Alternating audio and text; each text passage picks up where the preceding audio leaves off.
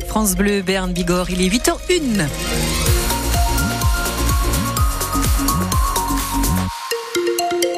Nous sommes euh, excusés hein, pour ce retard. Le bruit qui court est tombé. Pas de pluie, par contre, ni de neige qui va tomber aujourd'hui, malheureusement. C'est ce que nous annonce Météo France. Mais un beau soleil, une belle journée avec des températures comprises entre 11 degrés sur les reliefs jusqu'à 16 degrés dans les plaines et vallées. On fait un point complet juste après ce journal qui démarre maintenant avec vous, Fanny Narvart. La CGT pénitentiaire tire une nouvelle fois la sonnette d'alarme concernant la surpopulation à la maison d'arrêt de Pau. Il y a trop de détenus. Certains sont même obligés de dormir sur des matelas sur le syndicat. Des détenus euh, arrivent aussi de Tarbes, de Bayonne et de Bordeaux parce que là encore il y a un manque de place. Une situation euh, qui n'est plus tenable pour la CGT, Yannick Damon. À Pau, il n'y a pas de cellules individuelles. Les détenus peuvent être 7, voire 8 sur 20 mètres carrés avec 6 lits et parfois un ou deux matelas posés à même le sol, selon la CGT. Quand il faut ouvrir une porte, le surveillant se retrouve lui tout seul et il n'y en a qu'un par étage. Cette surpopulation engendre aussi des tensions entre détenus, explique la responsable CGT de la maison d'arrêt paloise. Plus ils sont nombreux, plus il y a des problèmes de cohabitation. Par exemple, à Pau, il y a des détenus qui ne veulent plus sortir du QD du quartier disciplinaire parce qu'ils ne veulent pas être assis dans une cellule, donc ils nous bloquent le quartier disciplinaire en plus.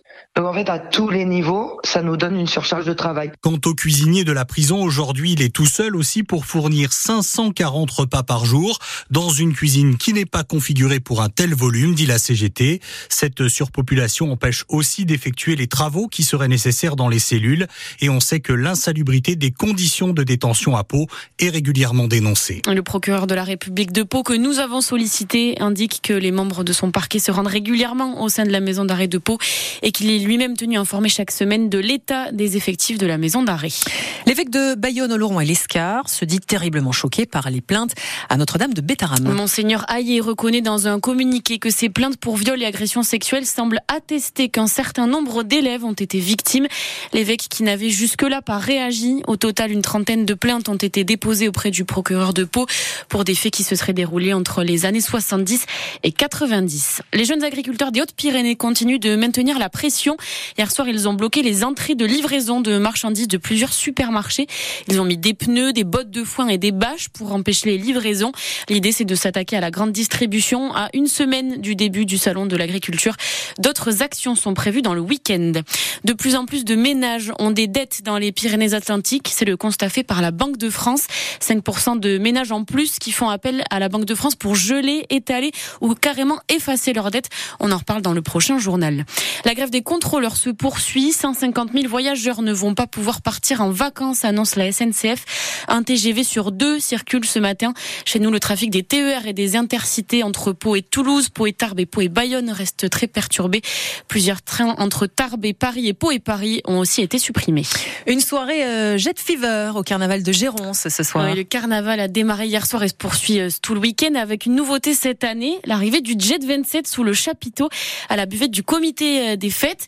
Jusqu'à présent, ce n'était pas autorisé parce que dans, ce n'était autorisé pardon que dans les bars qui ont la licence 4 pour vendre de l'alcool fort, mais le degré d'alcool du Jet 27 a baissé et donc le comité peut en vendre aussi. Le bureau du carnaval a voulu marquer le coup, explique Lauré Vigneault, l'une des organisatrices. Petit jeu de mots euh, pour le samedi soir, Get Fever, Jet Fever, pour faire une piqûre de rappel que cette année il y a petite nouveauté sous le chapiteau euh, du Jet, puisque depuis euh, quelques temps maintenant, c'est passé en dessous du degré d'alcool qui nous est autorisé. C'était à 21, je pense, à 20, et c'est passé en dessous de 18, donc à 17 et quelques. C'est pour ça que du coup, maintenant, on a l'autorisation. La règle, dès l'instant qu'on met en vente un alcool, du coup, on est obligé de vendre du coup de la bière ou des alcools qui sont en dessous de, du seuil, donc de 18 degrés normalement, pour pouvoir le mettre en vente. Sinon, il faut une licence. C'est pour ça que, ben, pour l'exemple du carnaval, il y a deux bars et eux ont la licence, donc eux ont le, le droit de vendre de l'alcool fort autre que du jet. Et on se dit que ça peut potentiellement amener plus de monde sous le chapiteau, enfin toujours faire tourner les buvettes, c'est dans cet esprit-là. Et c'est sympa aussi, ça fait quelque chose en plus, quelque chose de nouveau. Donc voilà. L'alcool à consommer, on le rappelle évidemment avec, avec modération. Le carnaval en partenariat avec France Bleu, ça continue toute la journée avec ce soir le bal interdit au moins de 16 ans aussi, on le rappelle. Ça se termine à 4h et plus à 2h. Et surtout demain, c'est la grande cavalcade de Doré à Geus avec 17 chars fleuris et plus d'un million de fleurs en papier crépon qui ont été utilisées. Du sport avec du rugby et la section paloise à Bordeaux cet après-midi. Après une petite coupure pour laisser démarrer le tournoi des Six Nations, c'est la reprise du top 14 de cet après-midi. Les Béarnais en ont profité pour faire un stage de cohésion à Faro au Portugal.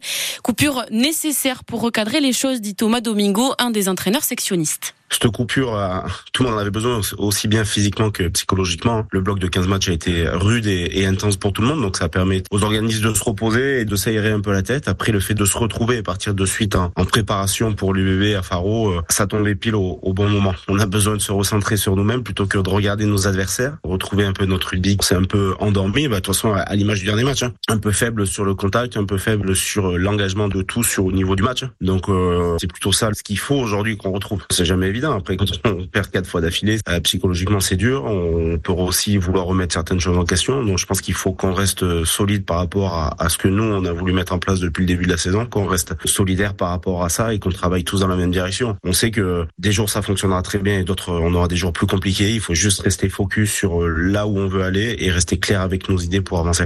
UBB section paloise à 17h à vivre en intégralité à l'écoute de France Bleu Berne Bigorre. Un autre match sur France Bleu Berne Bigorre ce soir, c'est le Pau FC en foot qui reçoit Queville-Rouen à 19h et puis un résultat aussi à vous donner. À handball, le BHB a gagné à Angers 27 à 25 et enchaîne sur sa septième victoire d'affilée. Les Birois sont cinquièmes de Pro League.